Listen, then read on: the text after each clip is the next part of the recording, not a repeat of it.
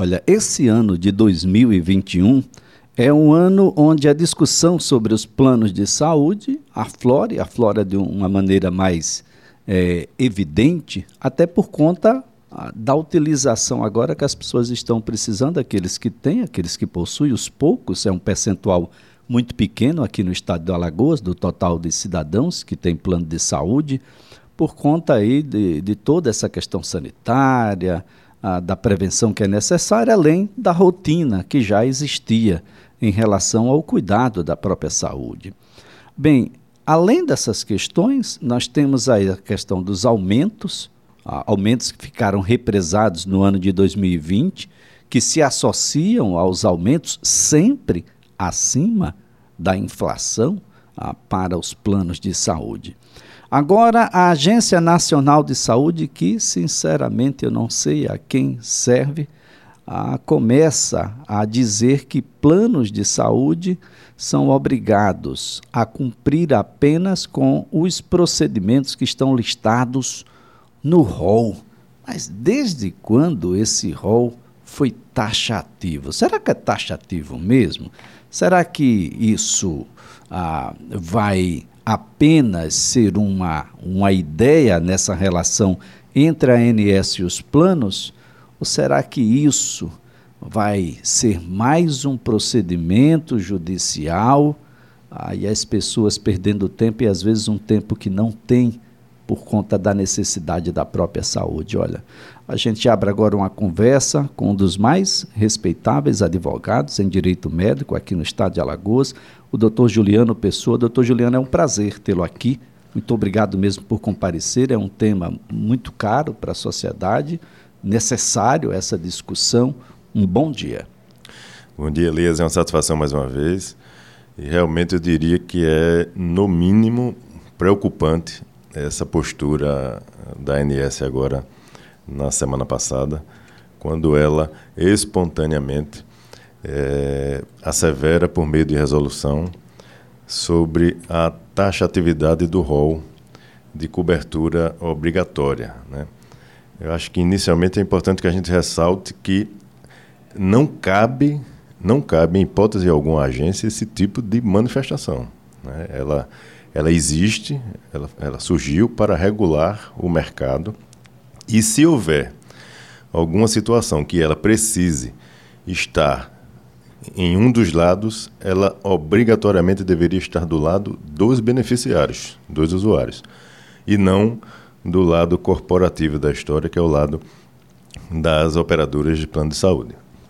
Doutor Juliano, é importante se faz uh, historiar um pouco a situação desse rol. É, em regra, isso era entendido como cobertura mínima, não é isso? Exatamente. A, a, própria resolução anterior, que é de 2017, né, que esta, é, que será publicada e terá vigência a partir do 1 de abril, irá substituir, ela traz expressamente isso. A própria Lei 9961 de 2000, que foi a lei que criou a ANS, traz que é uma cobertura de referência, ou seja, uma cobertura mínima. Né? Até porque, se a gente fizer um, um cotejo, uma comparação entre os avanços que a medicina nos dias atuais consegue alcançar, todos os dias, versus a periodicidade de atualização deste rol, que é a cada dois anos, inclusive neste ano foi mais do que dois anos, porque deveria ter sido atualizado no ano passado, não há como é, haver essa paridade de forma harmônica. Então, sempre há uma defasagem, sempre está se correndo atrás do prejuízo, digamos assim. Então, nunca se consegue alcançar o mesmo ritmo de atualização da ciência da medicina, né, com dois anos de, de defasagem. Então, além disso, nós temos ainda pacífico em todos os estados, em todos os tribunais de justiça e também majoritariamente ainda no STJ, que o rol é exemplificativo. O que nós tivemos o ano passado, em 2020, foi uma decisão da quarta turma, num caso específico, onde ela entendeu que naquela hipótese ali, concreta, seria taxativo rol. E o STF já afetou uma das demandas para discutir isso no, no, na sessão né, que reúne as duas turmas e aí, no momento oportuno, pacificar definitivamente se é taxativo ou exemplificativo. O senhor, o senhor lembra um caso do STJ em que o, o a taxatividade foi o, o, elemento acolhido pela, pela turma? Salvo engano, salvo engano, eu acho que era um, um procedimento cirúrgico é, de coluna, onde a pessoa é, solicitava um, um procedimento, um, um, aparelhamento para, para aquele procedimento, e já tinha no rol um outro que atendia aquela necessidade. Então, olhando aquele caso, a turma entendeu que não haveria necessidade de se cobrir um procedimento fora da, da previsão do rol, se dentro do rol existia um, um, um, algo que cobria, que atendia aquela necessidade daquele paciente. Então, neste caso concreto, a turma entendeu que não haveria essa necessidade.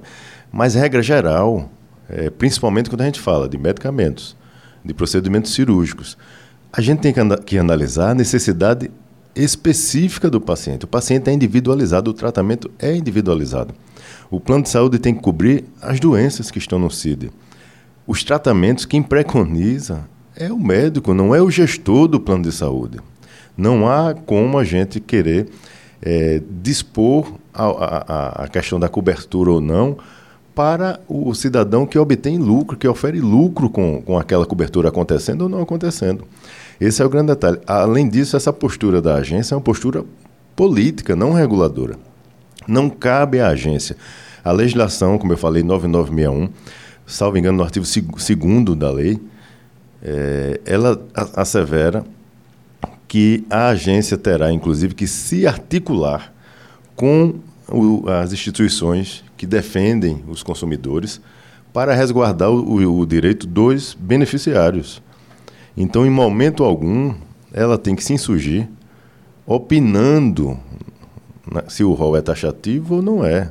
Isso ensejará naturalmente, além das inúmeras demandas que nós já temos hoje, naturalmente se irá ensejar um número ainda maior de demandas que passarão a surgir, porque é óbvio que as operadoras irão, a partir do momento do dia 1 de abril, ao, ao ter vigência essa nova resolução, é natural que as operadoras irão se utilizar desta previsão que consta lá expressamente na resolução, onde a ANS diz. Atenção, magistrados que atuam na área da saúde, porque a demanda vai estourar. Muito provavelmente, doutor Juliano, pessoas que neste momento estão em tratamento poderão aí ter seu tratamento ou seu procedimento interrompido em face dessa a, dessa determinação agora da Agência Nacional de Saúde, que age como se fosse o sindicato aí dos planos de saúde, que é uma coisa que ela precisa ter muito clara. A agência, ela cumpre um papel regulador, mas à luz da prioridade dos usuários e não dos fornecedores dos serviços que ganham muito bem que normalmente tem, historicamente, aumentos superiores à inflação. Aliás, é um luxo hoje para o brasileiro ter um plano de saúde. E um luxo complicado, porque na hora do uso você normalmente tem problemas. Isso tudo precisa ficar muito claro, porque o STJ analisa o tema nesse momento para chegar até um, uma condição de, de de estabelecer, quem sabe até mesmo um, um, um, denominador comum aí, de modo a ser seguido por todos os tribunais, e a gente acabar com essa história, porque definitivamente muitos procedimentos deverão ser interrompidos a partir de agora, a partir do dia 1 de abril. É, é complicado. E, e, só a título de curiosidade, Elisa, eu fiz questão de pegar aqui para que o, o ouvinte que tiver um pouco mais de curiosidade sobre o assunto, ele veja. A Lei 9961, artigo 4 Compete à ANS elaborar o rol de procedimentos e eventos em saúde que constituirão referência básica. Está expresso na lei, não sou eu que estou falando, estou lendo o artigo da lei. Referência básica. E aí segue a lei no seu inciso 36.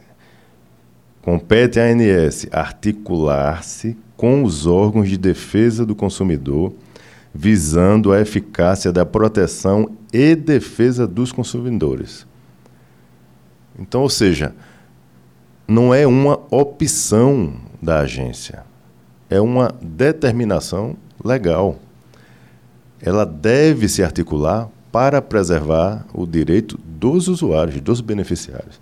Então, esse tipo de manifestação é, descabida, a meu ver, é extremamente nociva. Como você me mencionou na abertura, existem patologias extremamente graves onde o tempo que o paciente é, irá levar para buscar auxílio dos órgãos de proteção e defesa do consumidor, procurar um advogado especialista na área, propor uma demanda para que seja analisada, para que se consigam eliminar, muitas vezes, a depender da agressividade da patologia, ele sequer consegue chegar até lá.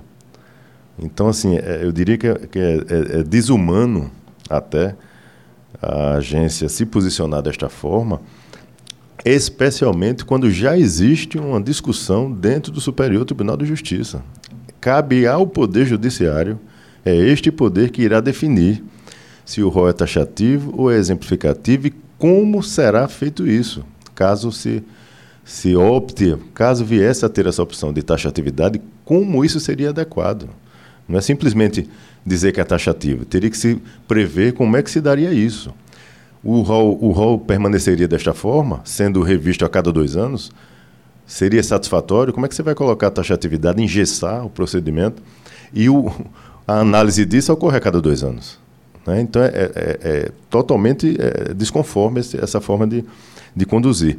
Então, se isso está sendo discutido no ambiente correto, a agência não teria, em hipótese alguma, que vir espontaneamente e trazer essa manifestação, que é, como eu disse, é uma manifestação claramente política, que coloca só mais lenha nessa fogueira que já está queimando bastante. Uma manifestação política e de ofício da ANS Bom, eu não vou achar nem estranho, sinceramente, até pela própria composição a, da, da agência e a forma como se chega até essa composição. Aliás, o Brasil tem uma forma muito estranha de se relacionar, não sei como isso tudo é possível. O CAD deveria se interessar, porque como é que eu posso ter todo o processo em uma única mão. Eu consigo ter o cliente por meio do plano de saúde, eu posso ter o hospital e posso ter os médicos em um só dono de tudo isso. Então eu, a ideia vai ser sempre economizar. Essa que é a ideia. O fato de não estar dentro do rol de procedimentos não significa que seja mais caro não significa que seja mais caro.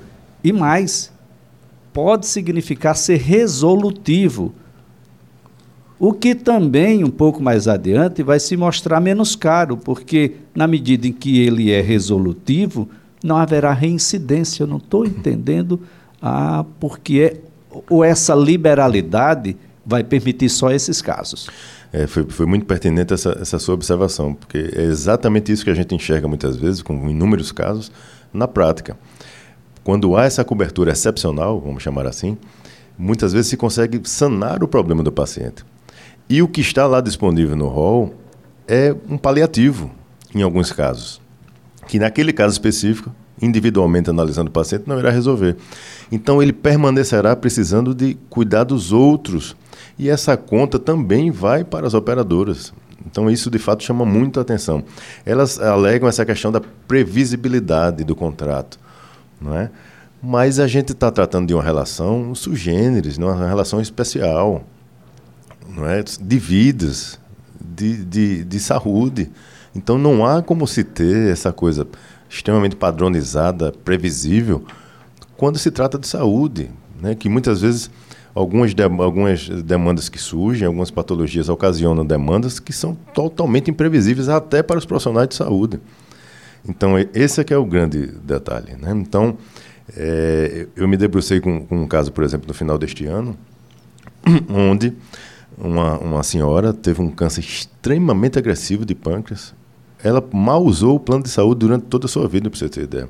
Foi acometida por, por essa patologia, descobriu por acaso, num exame de rotina, e tinha uma particularidade, no caso dela, que se não houvesse uma intervenção extremamente ágil e em um centro de referência, ainda tinha esse detalhe, essa paciente sequer conseguiria sobreviver a, a um procedimento cirúrgico.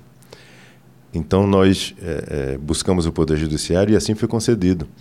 Ela está aí viva, bem, passando bem, já está se recuperando com seus familiares. Mas perceba, se ela não tivesse sido atendida num centro de referência que não, não cobriria, se a gente fosse seguir esse raciocínio do rol, essa senhora não estaria mais viva. Isso foi dito não por mim, isso foi dito por três profissionais especialistas por meio de laudo médico escrito, carimbado e assinado, com o CRM do profissional ali. Então, esse é que é o detalhe. Bom, eu, eu fico imaginando aqui, como é que deve se comportar o Conselho Regional de Medicina, o Conselho Federal de Medicina, quando um médico a indicar determinado tratamento e o plano de saúde simplesmente negligenciar a autoridade do médico sobre o destino da terapia que deve ser aplicada a determinados casos. Exatamente, ainda tem isso. Está né? Tá lá expresso no Código de Ética Médica. A gente vai perguntar a ANS ou ao plano de saúde. Bom, o que é que eu acho? O que é que vocês acham aí? Exatamente, exatamente. Então, assim, é, é, é realmente inacreditável a gente analisar certas, certas coisas. E você tocou num ponto muito sensível. O médico não pode ter tolhido o seu direito de liberdade de escolher como é que ele conduzirá, como especialista, o tratamento do seu paciente. Eu quero ver a autonomia médica agora. Atenção, conselhos em todo o Brasil, os regionais, Conselho Federal, que não dá uma palavra sobre a Covid ah, e que se mantenha um silêncio meio pecaminoso, ah, se vai se silenciar também sobre o tolhimento da autonomia médica na condução terapêutica ah, das diversas doenças que tem por aí. Eu não, não, sei como é que vai, vai se comportar, mas se os médicos estiverem associados ao plano, vai ter que obedecer ao plano, né? E é isso que eu falava aqui, que a condução a, da administração das questões de saúde privada no Brasil é muito estranho, porque você consegue ser aquele que administra o médico, aquele que administra o paciente e aquele que administra a unidade hospitalar. E muito provavelmente deve administrar a ANS também. Então a coisa fica um pouco mais complicada. Imaginando que nada vai acontecer e dia primeiro a, essa determinação da ANS entre em vigor. Quem precisar de algo que não esteja no rol taxativo dos planos de saúde, qual deverá ser o caminho a seguir, doutor? Olha, eu acredito que invariavelmente terá que buscar auxílio do Poder Judiciário. Né? Vai ser muito raro, a partir de então, a gente enxergar essa postura é, espontânea das operadoras de, de, efetuar a cobertura, que hoje já não existe com facilidade. Né? É extremamente difícil, raro a gente conseguir é, que haja cobertura de, de algum procedimento previsto no rol. Ao contrário, isso sempre foi meio que regra da operadora. Só que agora este discurso, vamos dizer assim, essa justificativa ganhará ainda mais força, com previsão em norma da Agência Nacional de Saúde Suplementar, né? Que nunca existiu, ressalto né? É importante que a gente resiste. Nunca houve, desde 2000, quando ela foi criada, nunca houve esse tipo de manifestação. É a primeira vez. Então ela trouxe, de fato, é, algo positivo com esses, com esses 69 itens é, que, que trouxeram aí da atualização do rol. Isso é muito positivo, de fato. Tem avanços interessantes. Só, só a título de tratamento de câncer nós temos aí 28 né, indicações de tratamento. São, é muito, a questão do sequenciamento genético também está aí é, previsto no rol. A questão do, do procedimento intracarteta para troca de, de, de, prótese valvar também está aí. Os, os, os, pacientes tinham que recorrer obrigatoriamente ao Poder Judiciário. Então, assim, existem avanços interessantes e há de se reconhecer isso na atualização do rol. Não se questiona isso. O problema é que, junto com isto, de forma muito delicada, ela foi lá e colocou expressamente num artigo da resolução, que o rol de cobertura é taxativo. Para o, o leigo, isso passou despercebido, porque se chamou a atenção nessa, nesse avanço da atualização. Né? E foi um avanço importante. Mas para quem é, é, da área, como diz a história, naturalmente chamou muita atenção uma simples pa palavra, né? que é essa palavra tratando da taxa atividade, que não deveria existir em hipótese alguma.